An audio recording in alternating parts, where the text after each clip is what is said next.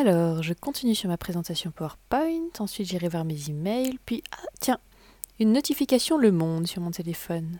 Oh, et Eurosport sur la Coupe Davis. Oh, et un nouvel email de mon collègue. Attends, mais je faisais quoi là déjà? Hmm, Je deviens peut-être FOMO en fin de compte. FOMO Mais qu'est-ce que c'est?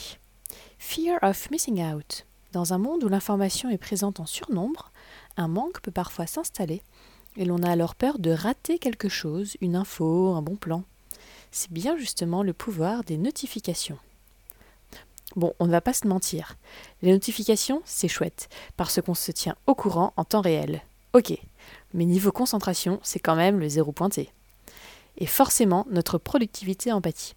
Concentrons-nous un peu et partons ensemble à la recherche d'astuces pour lutter contre les notifications.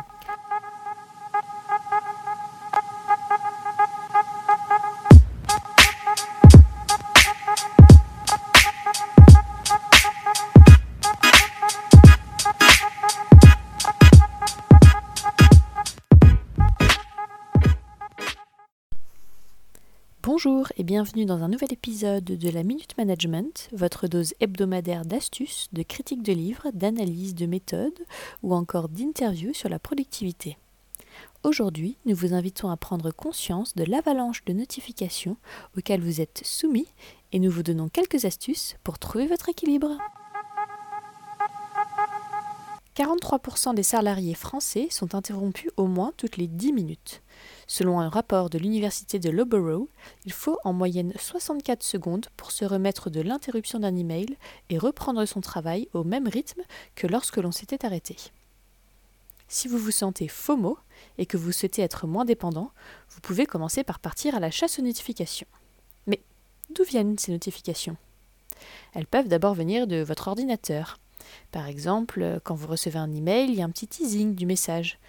Ce qu'on peut vous conseiller, c'est d'y mettre simplement une enveloppe qui s'affiche dans la zone de notification à côté de la barre des tâches.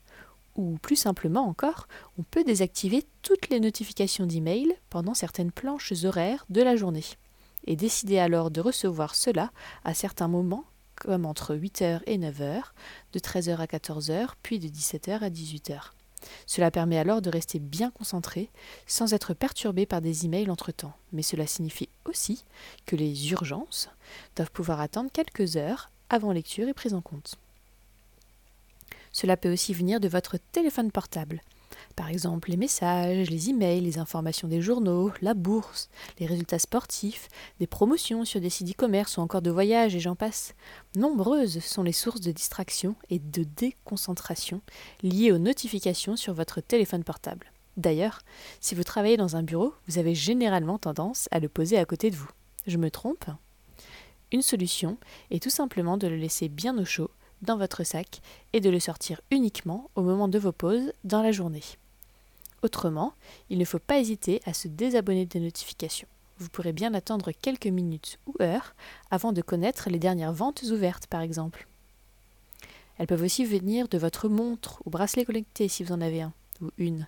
Sur le même principe, vous pouvez vous désabonner à de nombreuses notifications. Faites-le au fur et à mesure si vous pensez trop en souffrir d'un coup. Vous pouvez par exemple très facilement prendre conscience du temps de connexion sur votre smartphone et sur chacune des applications. La dernière version de l'iOS vous montre le temps d'usage de l'écran. Vous pouvez en définir des temps d'arrêt, des limites ou restrictions, pour les applications par exemple. Autrement, il est aussi possible pour tous les téléphones d'utiliser des applications comme Break Free, Quality Time ou Flipped pour prendre conscience du temps passé sur chaque application. Enfin, n'hésitez pas à abuser du mode ne pas déranger de l'iPhone qui est une très bonne solution. Il est possible de le programmer dans la journée pour éviter un dérangement au travail. Mais vous pouvez aussi le programmer pour la nuit par exemple, ce qui vous permettra d'éviter d'être dérangé au moment où vous commencez à vous endormir. On rejoint ici deux sujets que nous vous proposerons dans nos épisodes. La loi de Carlson, où l'on voit notre productivité baisser si nous sommes trop dérangés et le multitasking où l'on comprend que le cerveau humain n'est pas apte à réaliser plus de deux tâches simultanées sans être inefficace et perturbé. Comme l'a dit Sunday Adelara, un célèbre pasteur qui a joué un rôle important dans la révolution orange en Ukraine, Each of us has latent energy, and we need to discover this invisible treasure by the way of concentration. C'est-à-dire que chacun de nous dispose d'une énergie latente, et c'est bien la concentration qui nous permettra de révéler ce trésor invisible.